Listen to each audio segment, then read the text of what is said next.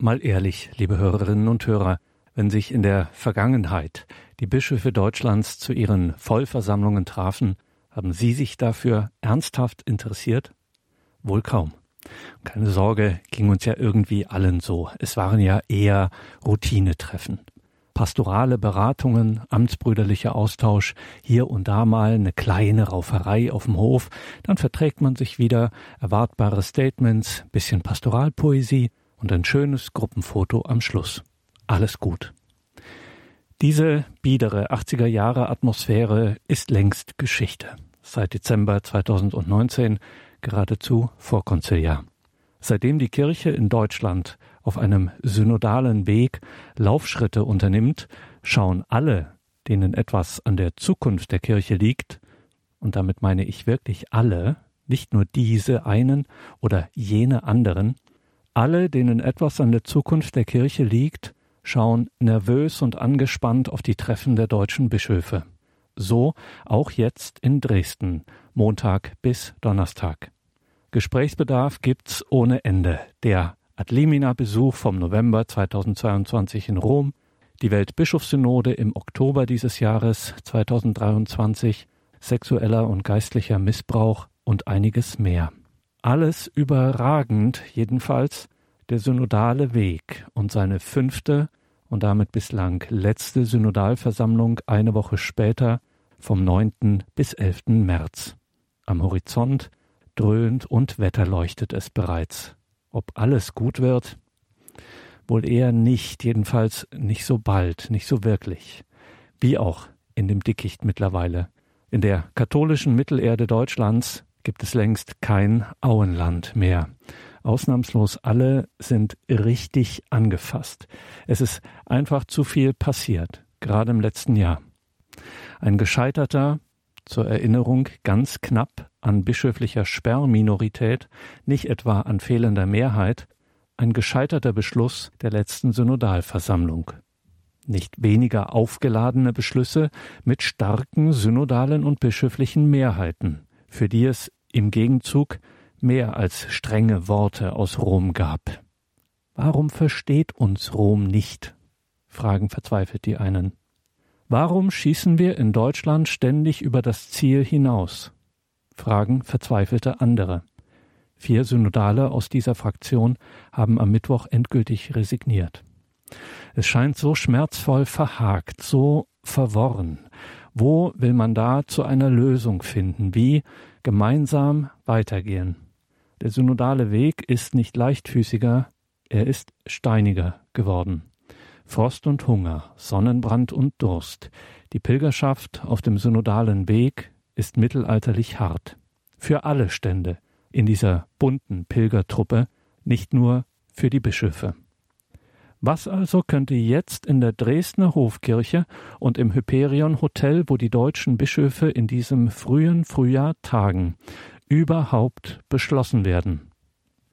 Ganz ehrlich, keine Ahnung. Überraschungen nicht ausgeschlossen. Was die Bischöfe aber meiner Ansicht nach definitiv müssen. Sie müssen optimalst vorbereitet, trainiert und gebrieft sein, für die große Abschlussprüfung vom 9. bis 11. März, wenn die fünfte Synodalversammlung des Synodalen Weges in Frankfurt tagt. Das gilt für alle, ganz egal zu welcher Strömung sie zählen, egal welche Richtung des Weges der Kirche in Deutschland ihnen vorschwebt. Nichts kann in diesen Tagen für einen deutschen Bischof wichtiger sein, als bis zur Ohnmacht zu büffeln, wie ein Dschungelkandidat zu pumpen, auf Kraft und Ausdauer zu trainieren, im Wettkampfmodus zu detoxen. Geistlich, emotional, intellektuell, physisch, mental und nochmal geistlich. Also, am besten nach Dresden zu Hause kurz durchatmen, ein paar Sachen im Koffer wechseln, wieder zu den Koffer, Schlüssel am bischöflichen Palais umdrehen und abziehen, Handy aus und dann ab ins Bootcamp seiner Wahl. Ob Suppenküche oder Fußwallfahrt, ob Streetworking oder Fastenexerzitien, ob Gefangene besuchen oder in die Bibel abtauchen, ob Aufsicht in der Brennpunktschule oder Schweigen in der Kartause. Je nach Gusto und Charisma, ganz egal.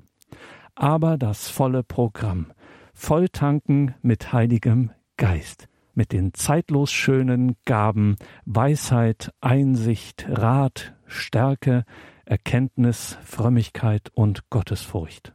Und nicht lachen, ich meine das ganz ernst.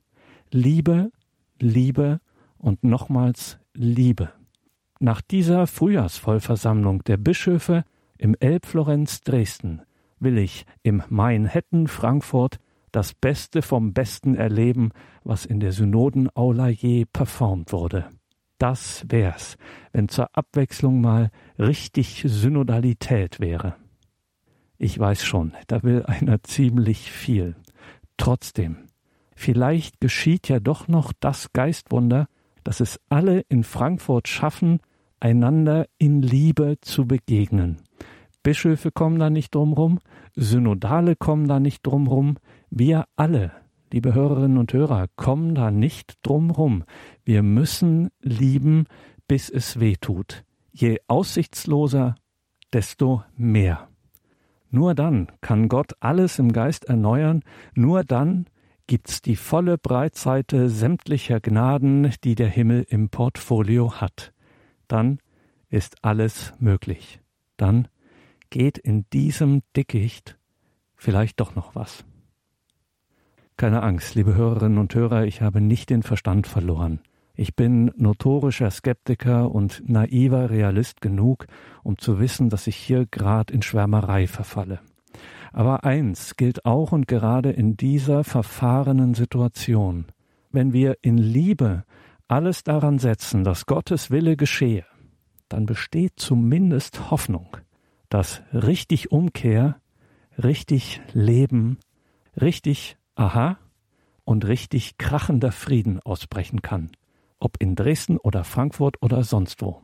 Dann können sie kommen, die härtesten Dschungelprüfungen ever. Mit paulinischer Kampfausrüstung sollte auch das zu schaffen sein. Wie Dr. Luther den Völkerapostel so kraftstrotzend übersetzte, um deswillen so ergreifet den Harnisch Gottes.